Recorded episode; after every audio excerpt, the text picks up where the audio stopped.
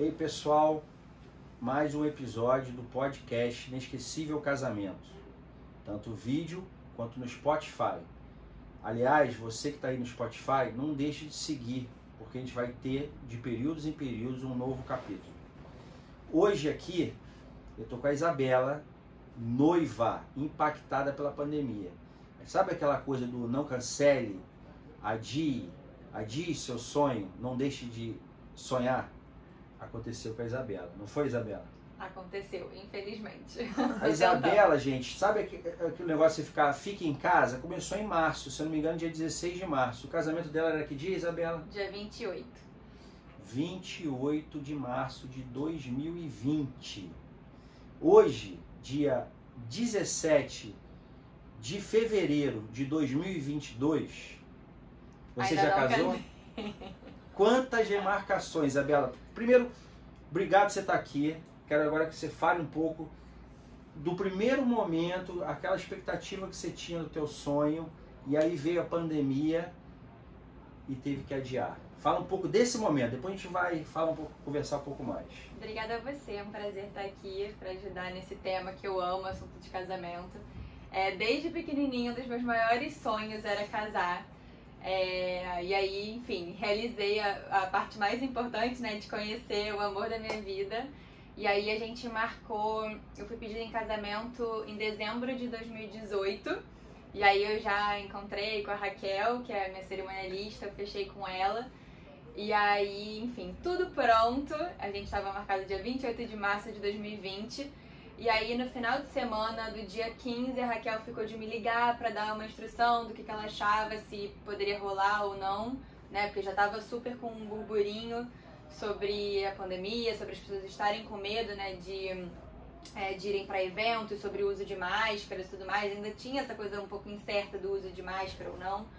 É, e aí, nesse final de semana especificamente, é quando ela me ligou, eu já senti que era para dizer que não ia dar para acontecer.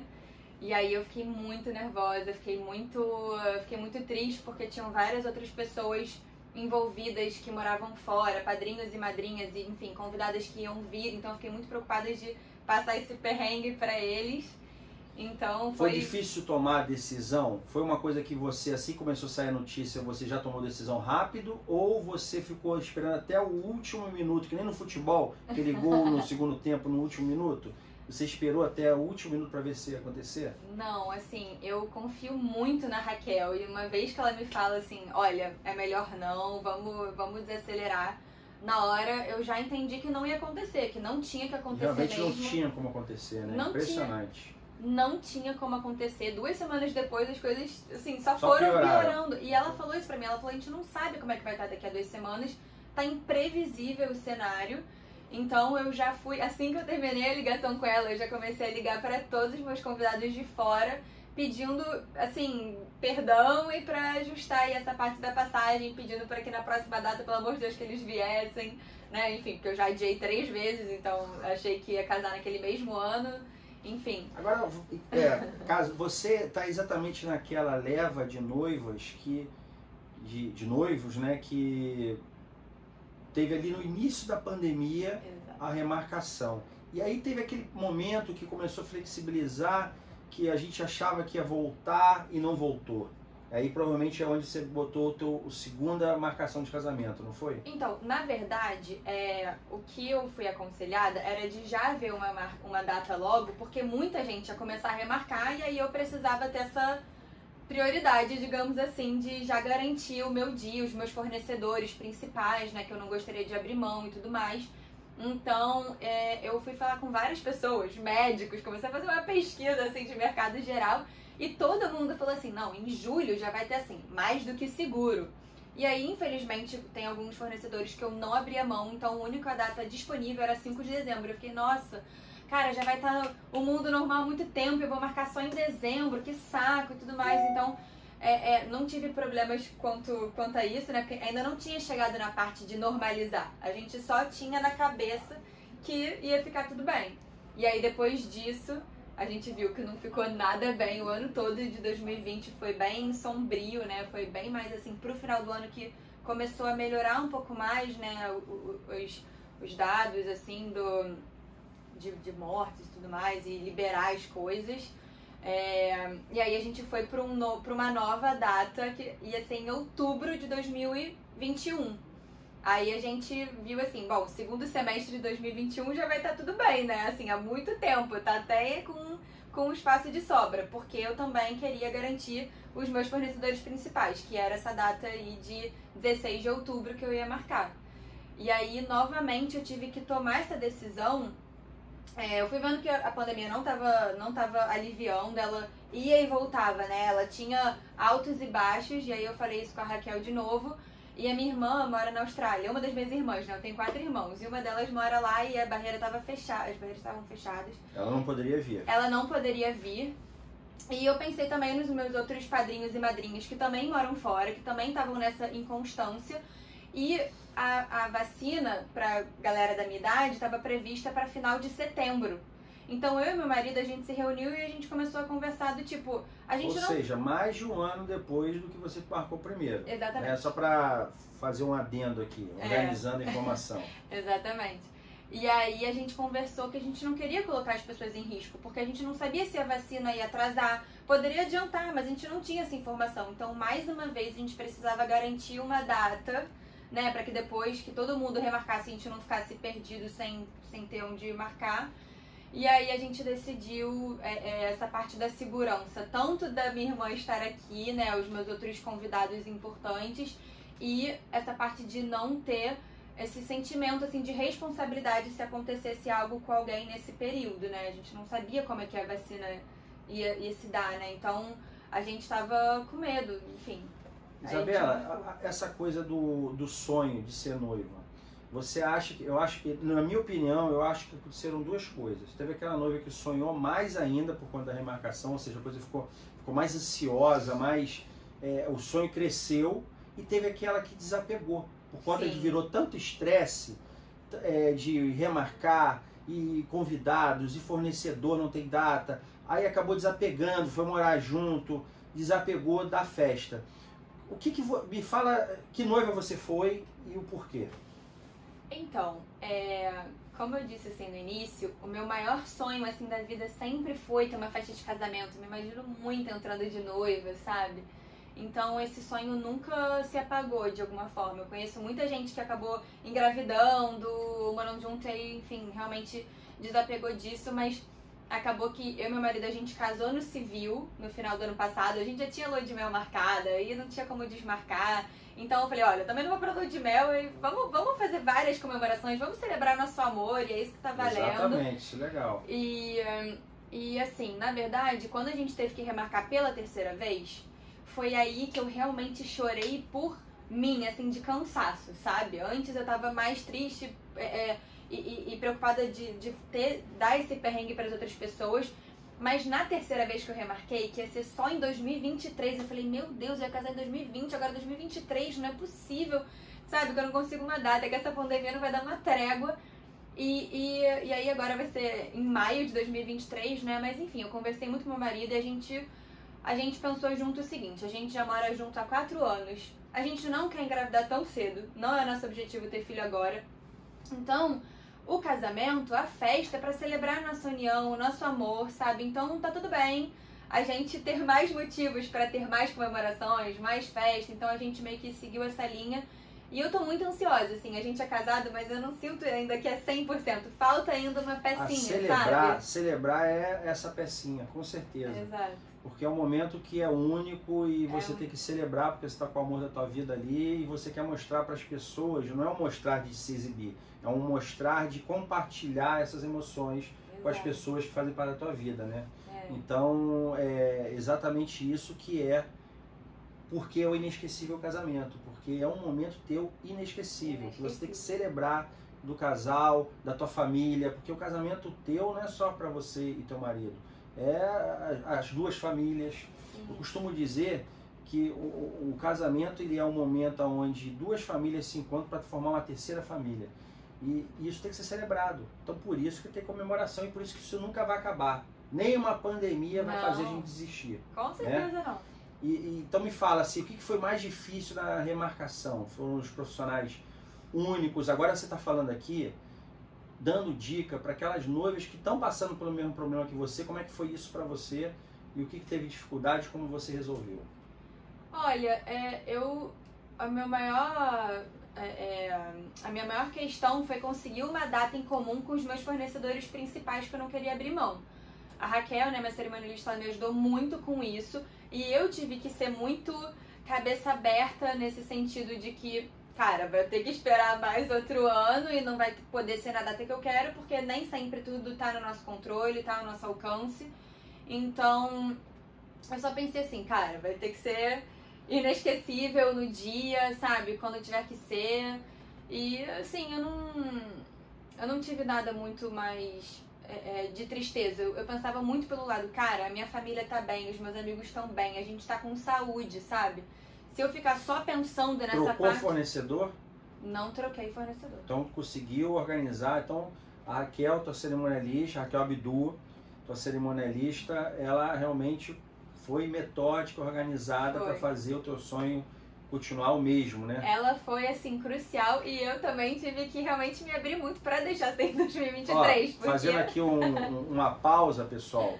Aqui eu tô a Raquel Abdu, ela editou um livro com a gente aqui, da Inesquecível, da nossa editora, né? Chamando Casando na Praia. São dicas maravilhosas de todo mundo que vai casar na praia, ou seja, desde protocolos de chegada, o que fazer no final de semana, a parte do welcome, do welcome é, da, do, dia é, anterior, agora fugiu, mesmo. é, welcome drinks do dia anterior, é, os convidados na pousada, as lembrancinhas que vão, que vão mandar, porque um evento, quem vai casar, por exemplo, numa cidade como Búzios, ele é um destination wedding, e ele não é só a festa de 5, 6 horas, ele é uma experiência que começa desde talvez uma quinta-feira até um domingo. Então são várias atividades que acontecem para os convidados. Você vive mais tempo, né? Então o livro da Raquel Bidu é muito legal, dá várias dicas, que é o livro Casando na Praia. Quem é quiser aí adquirir, é só falar ir lá na icstore.com.br. Ô, Isabela, como é que foi é, para os convidados agora? Você já fez um comunicado, tá todo mundo ciente, deu trabalho isso também? A Raquel que teve, teve encargo disso ou você também se envolveu? Então, é engraçado até contar essa parte, porque quando eu mando, né, o Date, um, dois, três, todo mundo já responde rindo, né, porque, enfim, já, já virou tipo, até... Agora vai, né? Agora vai. Agora vai. É até engraçado porque no Instagram eu sempre gosto de postar faltando um ano. Aí falo, dessa vez eu tô acreditando, falta um ano. Enfim, já remarquei três vezes. É, em maio desse ano eu vou, mar... eu vou postar outra vez. Tá faltando um ano, vamos ver se ano que vem rola mesmo. Mas, é, então, pra minha parte da, da, minha lista dos convidados, eu queria mandar, porque enfim, eu adoro isso, eu fico muito envolvida e, e eu acho que fica mais pessoal, sabe? Eu enviar. Já meu marido não queria ter esse trabalho, não, não tinha tempo para enviar para toda a lista dele, então foi a equipe da Raquel que mandou para parte dele. Então foi meio a meio nesse sentido. Dá um trabalho, sabe? Mas como é uma coisa que eu gosto de escrever meu textinho, sabe? Eu gosto de ver as respostas das pessoas. Tem muita gente fofa, assim, que se preocupa, ou que, enfim, pergunta, nossa, mas por que 2023? Aí eu conto porque também é 2023 e não 2022.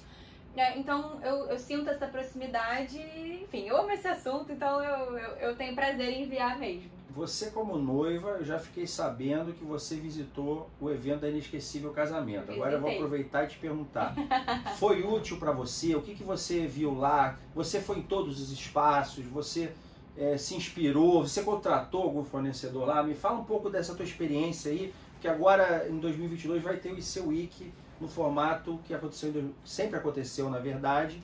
E eu quero aproveitar até para você dar essa dica aí para as noivas que devem visitar o IC Week. Olha, o stand, assim, o evento é incrível. Eu tava assim, já super ansiosa para conhecer. A minha irmã já tinha casado antes, eu já tinha ido com ela, mas dessa vez era, era minha vez. E aí eu fui com a minha mãe, com a minha irmã, com a minha madrinha. Aí depois eu chamei meu marido para passar lá também. Eu fui dois dias. É... E assim, tem vários fornecedores diferentes. É, são estandes lindos, sabe? Super decorados. Você conhece fornecedores que você não tinha ideia que existiam. Então, acho uma super oportunidade para quem ainda está na dúvida de quem contratar. É, eu, por exemplo, eu, eu, adoro esse assunto de casamento, como eu tinha falado, né? Então, eu pesquiso muito.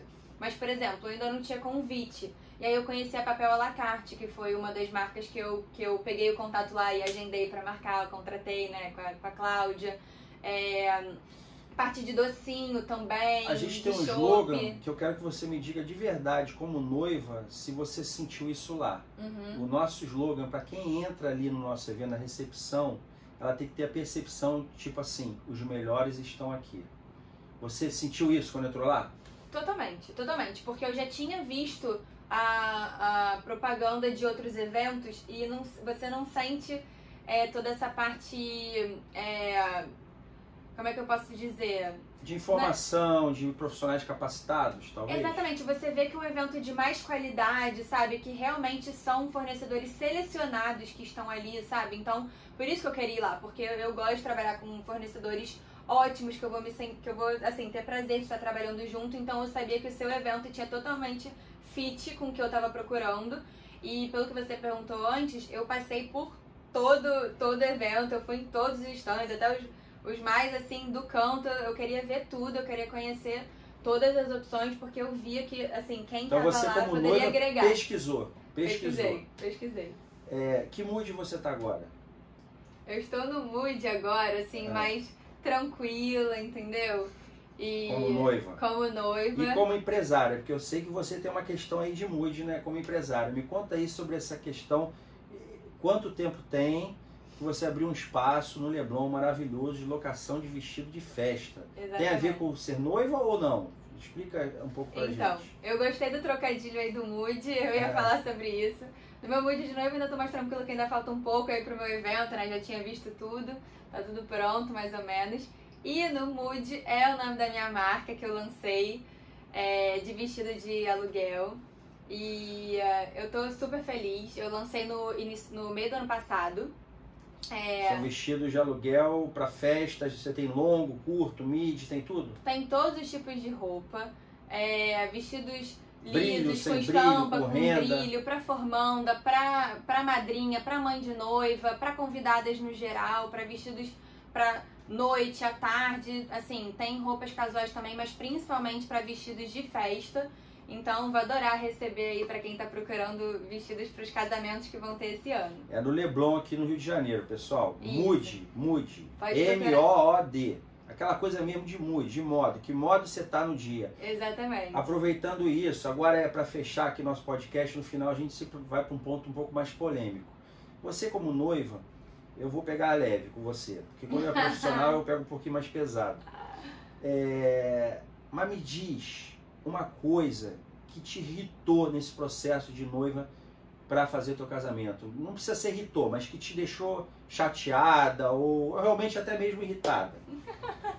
Alguma coisa ou de escolha de fornecedor, alguma coisa que o fornecedor falou para você que você não gostou.